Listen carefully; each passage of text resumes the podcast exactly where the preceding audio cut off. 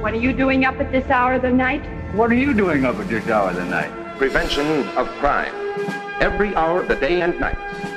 Movie. Break! Is the team that protects your property and you. Hallo liebe Leute beim Movie Break, hier bin ich wieder Lieder für euch live von der Berlinale und natürlich nicht allein beim neuen Interview zum Film Elaha, der in der Perspektive deutsches Kino läuft und bestimmt auch bald bei uns in den Kinos. Ich sitze hier mit der Regisseurin Minila Aboyan und der Hauptdarstellerin Bayan Lai. Hallo. Hallo. So, erstmal zur Frage, in dem Projekt ähm, Elaha, es geht um eine junge Frau, die unbedingt ihre Jungfräulichkeit zurückkriegen will. Nun ist Jungfräulichkeit ein bestimmtes kulturelles Konzept, nicht wirklich ein physischer Fakt. Wie kam es für dich dazu, dich damit zu beschäftigen? Mhm. Also ich bin in einem ähm in einem Kulturkreis aufgewachsen, wo das immer ein Thema war. Wir haben es nie laut ausgesprochen, aber auch nicht leise. Und ähm, für mich war das immer ja, ein sehr wichtiges Thema, wenn ich irgendwann die Möglichkeit habe, dass ich das Ganze auch thematisieren kann. Und äh, das habe ich dann eben auch getan. Also ich musste jetzt nicht viel recherchieren, sondern die Recherche fand tatsächlich in meinem Umfeld auch statt, ja. Bayern, du bist noch eine sehr junge Frau. Ist das für deine Generation überhaupt noch ein Thema? Wer ist noch Jungfrau, wer nicht? Spielt das vielleicht doch unterbewusst eine Rolle oder ist da alles ganz liberal? Ich bin ja in Syrien aufgewachsen äh, und deshalb ähm, hatte ich auch eine ganz eine andere Umgebung sozusagen als jetzt vielleicht äh, Frauen in meinem Alter in Deutschland. Ähm, und auf jeden Fall hat es auch, genauso wie Milena gerade beschrieben hat, eine Rolle, worüber man jetzt nicht jetzt tagtäglich spricht, aber auf jeden Fall, wenn man heiratet, ist es auf jeden Fall so ein Thema, was so ein bisschen dann so indirekt besprochen wird. Und dieses, was denn die junge Hauptfigur versucht, sie lebt nach außen hin relativ befreit. Man hat den Eindruck, sie ist eine selbstbewusste, selbstbestimmte Frau, aber als dann ihre Verlobung beschlossen ist und ihre Ehe immer näher rückt, kommen auf einmal diese ganzen Traditionen, die ganzen Bräuche wieder zurück. Wie ist das für euch? Ähm, wie habt ihr diese Dynamik rekonstruiert? Äh, innerhalb der äh innerhalb der Handlung okay. und auch wie war es für euch ähm, basierend auf euren persönlichen Erlebnissen mit dem Thema, da sich da reinzufühlen in die Rolle und die Figur zu entwickeln? Na, ich muss ich muss dazu sagen, es ist ja das Problem an sich Reinheit, Jungfräulichkeit, äh, weil Sie vorhin Tradition meinten. Äh, da gibt es einen Satz, äh, Elaha sagt es im Film, ich liebe meine Kultur, ich liebe meine Tradition, ich bin nur mit den Regeln nicht einverstanden. Das heißt, die Regeln, die betreffen uns, aber die Regeln betreffen ja auch vielleicht in ganz anderen Facetten äh, Frauen, die vielleicht nicht aus meinem Kulturkreis kommen oder die nicht aus Bayans Kulturkreis kommen.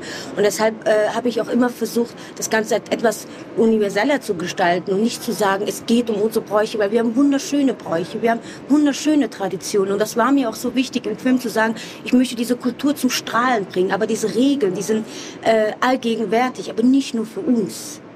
Äh, weil, weil Jungfräulichkeit, klar, ist in dem Film ein spezifisches Thema, aber wenn man sich, äh, wenn man mal bedenkt, so die Reinheit an sich oder, äh, äh oder, oder dieses Herrschaftssystem, die dann ständig äh, den, den, den Frauenkörper ja ständig äh, bewerten, kontrollieren äh, oder überwachen, das, da sind wir ja alle ausgesetzt. Also es geht ja immer um den Frauenkörper, der ja äh, immer so gedeutet wird, dass es dann irgendwie in einem Rahmen passen muss.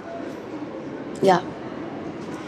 Ähm, die junge Hauptfigur stößt dann auf diese Möglichkeit einer Operation, um ihre Jungfräulichkeit oder zumindest eine Illusion davon wiederherzustellen. Ähm, wie bist du darauf gestoßen, dass sowas existiert und wie hast du dich damit beschäftigt? Was hast du da gefunden bei deiner Recherche? Tatsächlich wusste ich nicht, dass es äh, Blutkapseln oder Virgin, ich möchte keine Werbung machen, zurück.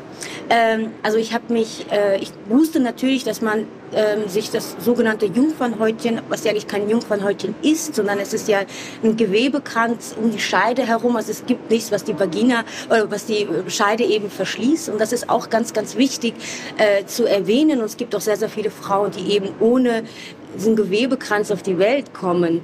Ähm, aber von diesen Produkten, das, das, war mir nicht bewusst und ich habe im Zuge meiner Recherche dann ähm, bin ich dann drauf gestoßen und dachte mir, huch. Und es wird ja auch wirklich, äh, die Werbung ist ziemlich heftig. Und ähm, einerseits verurteile ich diese ganzen ja, Geschäftsmacher oder auch Menschen, die das äh, verkaufen. Andererseits denke ich mir, okay, die haben vielleicht eine Geschäftsidee für sich und denke, okay, cool, wir können der Frauen vielleicht ein bisschen äh, helfen und Geld damit machen. Andererseits ja, wenn du, wenn du als, als junge Frau äh, oder eben auch nicht als junge Frau in so einer Situation bist und sagst, ich möchte meine Familie nicht verlassen, weil ich liebe ja meine Familie, ich liebe meine Tradition, dann ist man doch, ähm, ja, doch verleitet, sich die Produkte zu kaufen. Deshalb bin ich auch immer dafür, dass wir nicht verurteilen, sondern aufklären, darüber sprechen. Ich habe auch keine Lösung, wie man das Ganze besser machen kann. Und ich kann jetzt auch niemanden verurteilen und sagen, ihr dürft jetzt diese Produkte nicht verkaufen. Oder ich kann auch jetzt äh, Chirurgen nicht verbieten zu sagen, ihr dürft jetzt Frauen, äh, wenn sie zu euch kommen, sagen, ihr dürft jetzt da diese Rekonstruktion nicht vornehmen. Im Gegenteil, ich sage Aufklärung. Und dann hoffe ich, dass es irgendwann mal äh, wir die Zeit erleben dürfen, wo eben Frauen nicht mehr auf diese Produkte oder eben auf diese Rekonstruktion angewiesen sind. Ja.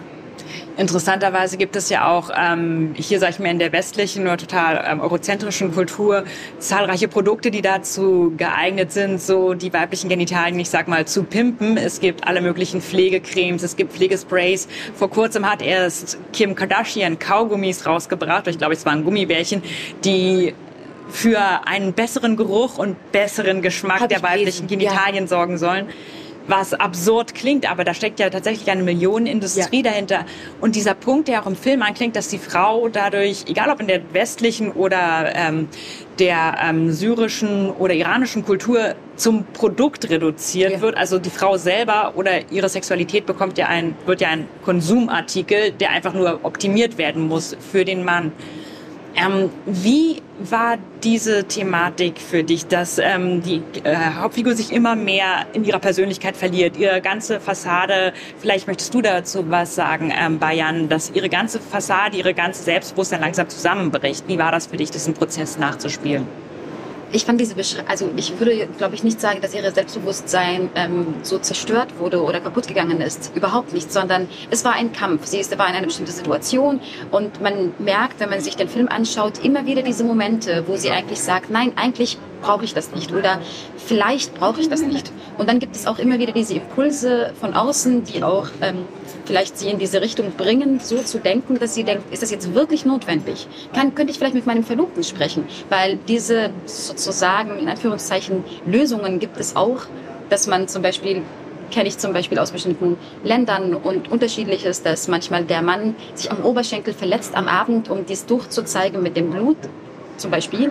Ähm, und da meine ich jetzt nicht diese Akt an sich, ob das passiert, sondern diese Verbundheit auch zwischen einem Mann und einer Frau. Also dass nicht nur die Männer, äh, nicht nur die Frauen darunter leiden, sondern auch manchmal die Männer, die diesen Druck auch von der Familie haben, sozusagen, der sehr wichtig ist und auch in dem Film finde ich sehr klar gezeigt wird an unterschiedlichen ähm, Situationen. Ähm, und deshalb würde ich einfach sagen, dass Ilaha immer wieder eine Auseinandersetzung mit dem Thema hat. Also ich, hab, ich hatte auch nicht das Gefühl, dass sie sozusagen denkt, oh Gott, jetzt geht die Welt unter und ich muss jetzt diese Lösung finden mit allen Mitteln. Mhm. Sie versucht immer wieder ihre Würde zu behalten natürlich. Äh, und wie gesagt, da gibt es auch immer wieder diese sehr konkrete Situationen, wo sie sagt, okay, das würde ich aber nicht dafür machen zum Beispiel. Ich bitte um Hilfe, aber in dem Moment, wo ich das Gefühl habe, ich werde beurteilt, auch wenn sie nicht wirklich beurteilt wird, zieht sie sich zurück und sagt, okay, dann kämpfe ich halt weiter alleine. Für das, was ich für richtig halte. Ähm, ich glaube, Bayern spricht einen sehr wichtigen Punkt dann, weil auch, äh, weil wir sprechen immer vom Patriarchat und Männer gegen Frauen, aber oft sind es ja auch Männer, die, die da irgendwie darin gefangen sind, die das vielleicht auch nicht äh, wollen oder mögen. Und es geht ja nicht nur darum, die Herren oder die Männer unterdrücken und die Frauen sind die Unterdrückten. Im Gegenteil, auch Männer sind äh, darin gefangen und irgendwo auch unterdrückt.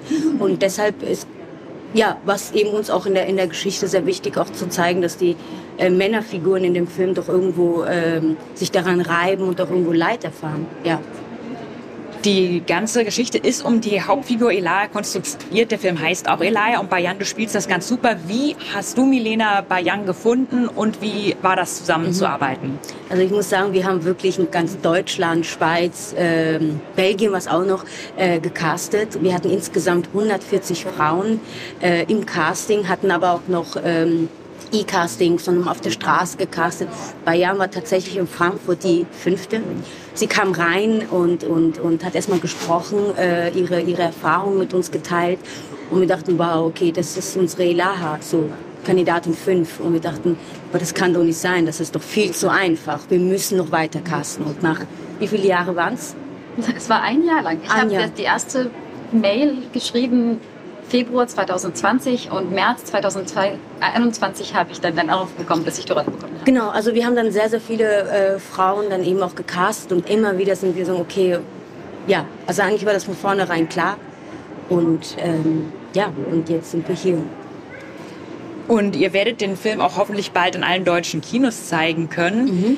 Die Story des Films, hat die sich nochmal verändert, als ihr dann gemeinsam daran gearbeitet habt? Oder war für dich immer klar, wo es anfängt und wohin es führen soll und wie es enden sollte? Hast du irgendwann gesagt, an dem und dem Punkt entscheide ich doch, dass mhm. eine andere Dynamik besser ist?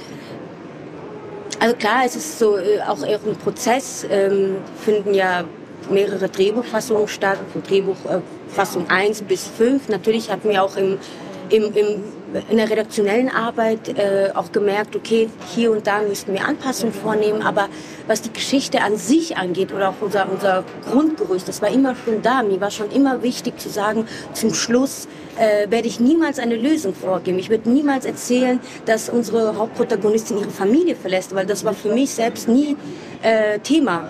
Also äh, die Geschichte an sich stand schon immer fest, ja. Aber innerhalb dessen gab es äh, Variationen. Ich glaube, Bayan hat auch sehr viel reingebracht und äh, ja. Ähm, du hast schon die positiven Aspekte der iranischen oder auch syrischen Kultur betont.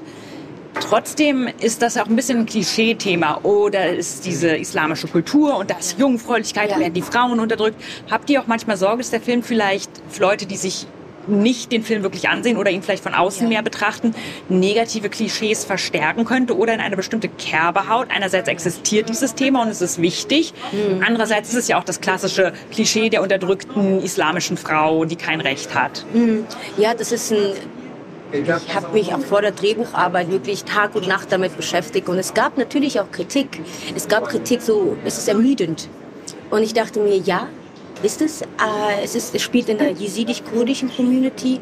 Da bin ich zu Hause. Also ich kenne diese Community, äh, weil ich selbst jesidische Kurdin bin. Und ich habe mir immer gesagt, wenn ich diese Geschichte ehrlich erzähle, wenn ich da nicht irgendwelchen äh, ja, Anforderungen äh, ausgesetzt bin und das erzählen kann, was ich erzählen was ich erlebt habe und was meine Freundinnen und Familienangehörige erlebt haben, da kann es nur ehrlich sein. So, ich äh, verstehe das voll, wenn es heißt die unterdrückte Frau, aber wenn man sich den Film anschaut, Elaha ist nicht unterdrückt. Du hast es ja vorhin eingangs auch erwähnt, das ist eine äh, liebenswerte, freie, frei, ich finde auch das Wort frei und Frau, ähm, Frauen lieben Freiheit ist natürlich gerade ein Slogan, das finde ich auch sehr, sehr wichtig. Aber äh, ich behaupte nicht, dass Ilaha die einzige ist, die unterdrückt ist. Wie gesagt, auch die Herren äh, äh, liegen einer Unterdrückung äh, oder ja.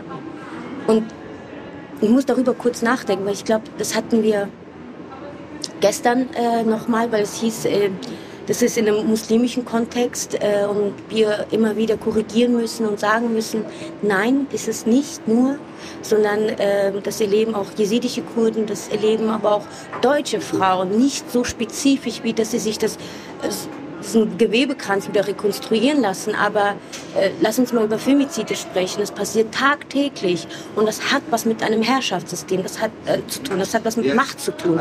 Und ähm, das dürfen wir niemals ähm, außen vor lassen. Und wenn man sich diese Komplexität anschaut, dann spürt man auch, dass es keine Klischees sind. Und ich bitte alle mal, sich erstmal den Film anzuschauen und erst dann zu urteilen.